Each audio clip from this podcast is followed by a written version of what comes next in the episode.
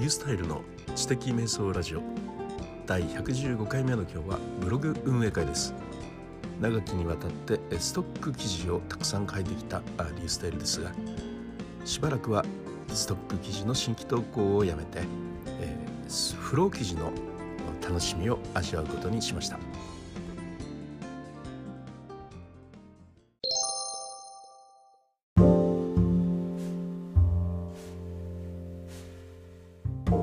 はい、今日はですねあのブログについてお話をしたいと思います。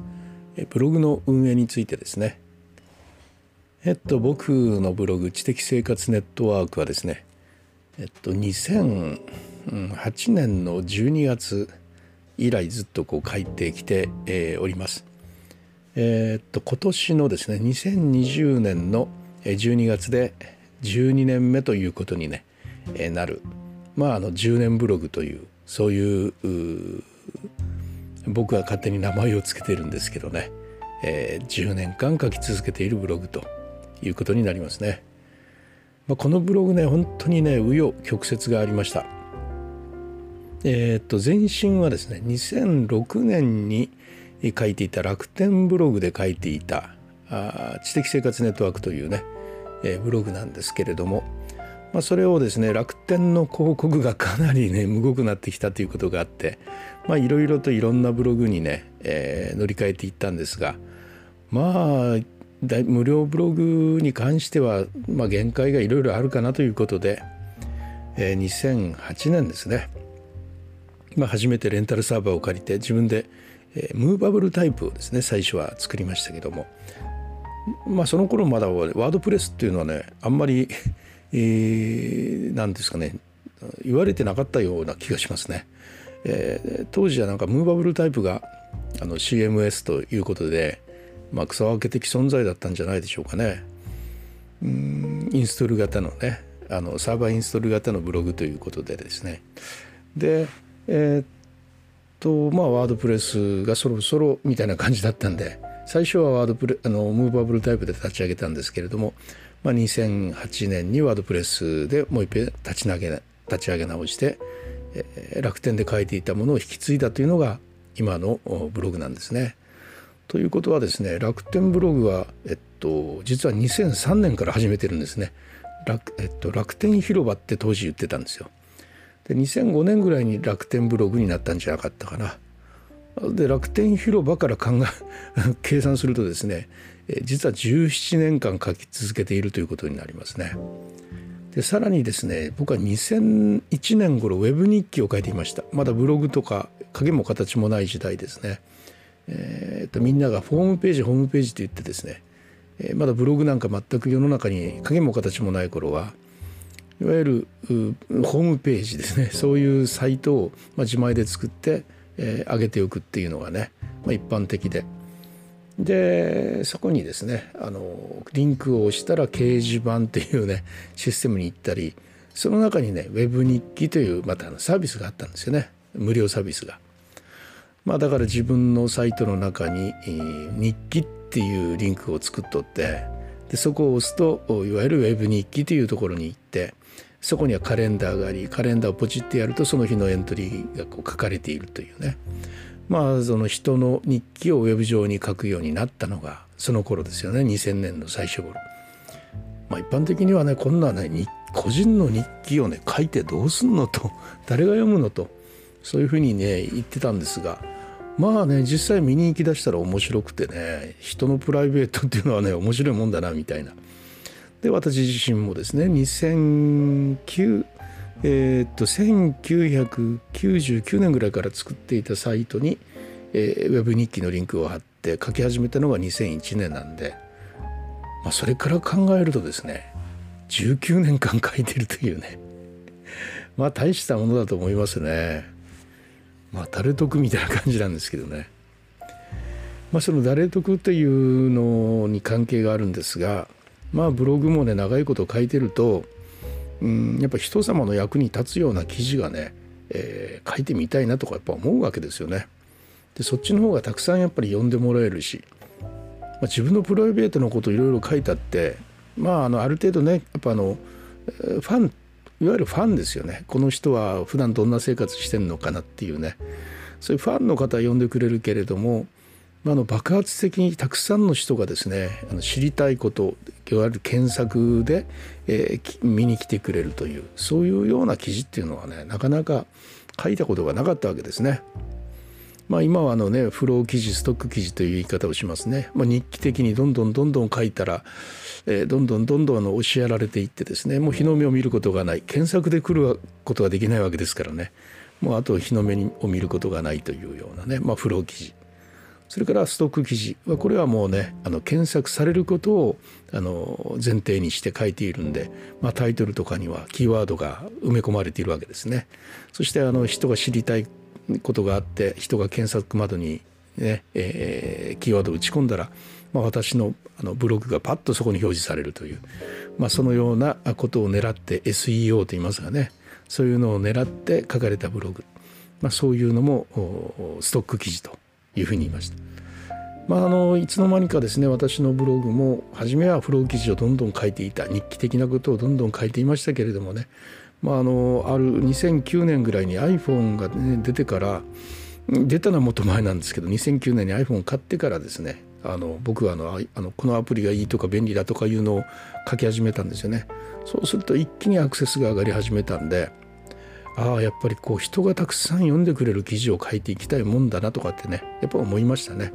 でそのためにはね日記とか書いてもやっぱ仕方ないんでやっぱりさっき言ったストック記事をたくさん書いていくことが大事なんじゃないのかなと思ってねまあいろいろずっとこうそういうような記事を書いていこうと思い始めたのがですね2010年ぐらいですか。まあ、それ以来10年間ずっとね書いてきてるんですけどね、まあ、アクセスってそんなやっぱ上がるもんじゃなかったですね。あの自分としてはね内容を立派にこう書いてるもんなんですけれどもまあそんな記事が3,000個ぐらいになってきますとねやっぱりなかなかやっぱ不都合が生じるんですね。記事ばっかりたくさん増えていって。結局はねあのもう書いた頃にしか読まれてないというね。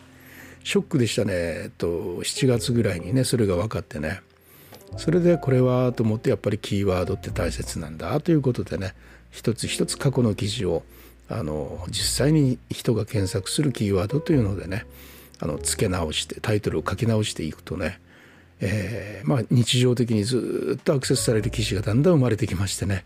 でそれらが底上げしてくれて、まあ、それまでね5年間ずっと同じだったアクセス数がやっと上がり始めてね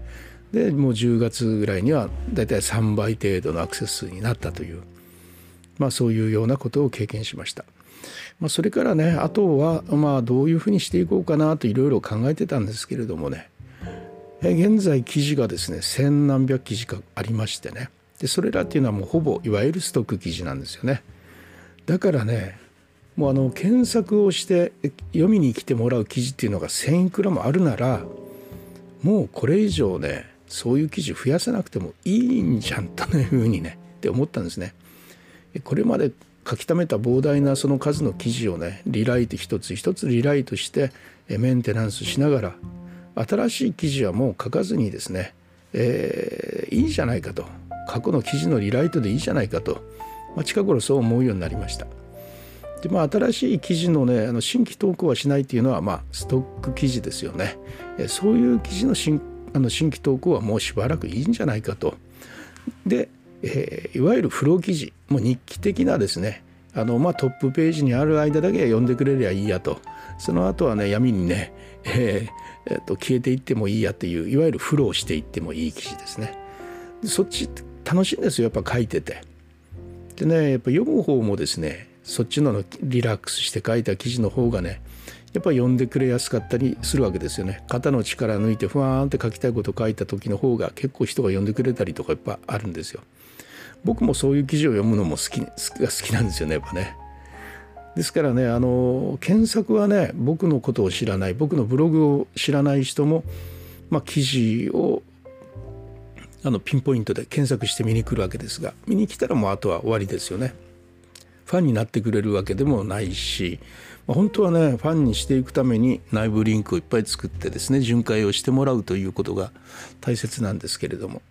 まあ、なかなか難しいことでもありますね。うんまあ、それよりもまあ、あのいつもね僕の記事を楽しく聞いてくれあの読んでくれてますというような人をねまああのそういう人宛てにねリラックスした記事を書いていった方があの記事の向こうに人がいるというような感覚がねやっぱあるのでそういう記事をまたね書いていこうかなというふうに思っているところです。まあそうですねもう23年ぐらいずっとやっぱストック記事をね必死になって書いてきましたけれども、まあ、これからしばらくのフェーズはですねそのような新規投稿でなくて、えー、リラックスした楽しい記事をね今から先はしばらくは書いていきたいなというふうに思っています。またそれと並行しながらですねあの電子書籍もちょっと書いていくので、えー、これまでのブログの中からスピンアウトして本を書くというやり方はあるんですけど、まあ、僕は本当にねごちゃ混ぜでいろんなことを書いてるんで、うん、本を書こうなんて思って書いたわけじゃないんで。それらをただ集めるとねなんか本当になんか寄せ集め的なね、えー、本になってしまったことがあるんですよ一回ね。それで結局もう僕やめたんですけど今回はですねあの今回はの初めからこれを本にするぞというつもりの連載をしていこうというふうに思ってます。えー、っとまあ全12章ぐらいあるんでその12回ぐらいに分けてねブログの記事を書いていってで終了した暁にはそれをまとめて電子書籍にするというそういうようなこともねちょっと試みていこうかなというふうに思ってまして。これも今後のブログの書き方というのの一つの自分の中の挑戦ということになります。まあ、前からね電子書籍書く書くって言いながらね あの書く書く作業をずっとやってきたわけですけれどもいよいよ、え第3作目を本当にね書きに行く動きを今度はブログの中でやっていこうとそういうように今思っているところです。まあ、楽しいですね。自分のメディアについていろいろ考えていくというのはね誰が 誰からも怒られないしね自分が好きなようにね自分のメディアを運営していくとても大切なことだなというふうに思いました。